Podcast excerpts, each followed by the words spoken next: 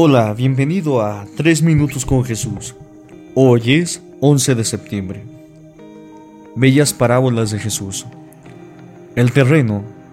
Jesús insiste en que se siembra para cosechar, que el destino de la semilla, que es la palabra de Dios, es germinar y producir muchos frutos, que su religión, la cual al principio era tan pequeñita como un granito de mostaza, ha sido destinada a ser un árbol que con sus ramas cubre el mundo entero, que todos estamos invitados a un banquete más allá de las nubes. Vamos en un barco glorioso que nos está devolviendo a la patria. Nos habla del trigo y la cizaña, porque Él sabe que cada corazón hay sombras y luces, hay virtudes y debilidades, grano bueno para el granero del cielo y cizaña de pecado para el fuego de la purificación.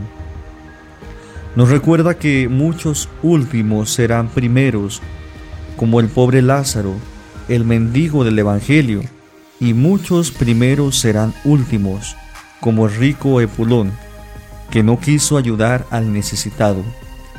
Los jornaleros de la última hora, que llegaron a trabajar al campo a las cinco de la tarde, no podían creer a sus ojos cuando veían relumbrar en sus manos la moneda de denario que se apagaba por todo un día de trabajo. El amo, el Señor del cielo, es más generoso de lo que la gente se puede imaginar.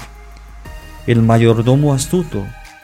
Esa es otra parábola al ver que lo iban a despedir, aprovechó su cargo para hacer rebajas a los clientes y ser ayudado por ellos cuando se quedara sin empleo.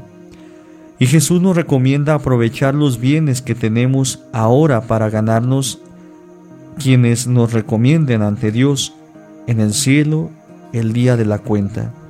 Hoy hermanos celebramos a dos santos, a San Proto y Jacinto mártires. Dice la Depositio Martirio, que data del siglo IV, que menciona estos mártires pero sin consignar una fecha. Un epitafio del Papa San Damaso se refiere a estos mártires como hermanos.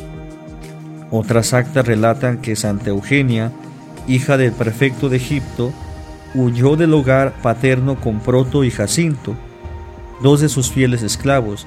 Después de diversas peripecias entre los tres, se convirtieron a la fe a toda la familia de la joven, y a muchas otras personas, entre ellas a una noble dama romana llamada Basilia, que murió decapitada junto con Proto y Jacinto. Dice Pedro, el primero de todos los papas, es una gracia soportar con el pensamiento puesto en Dios las penas que sufren injustamente. Se sufren injustamente. Queridos hermanos, roguemos al Señor para que nos conceda la gracia de poder soportar como estos santos mártires, las angustias y sufrimientos que a veces padecemos. Que la gracia del Señor esté siempre con ustedes.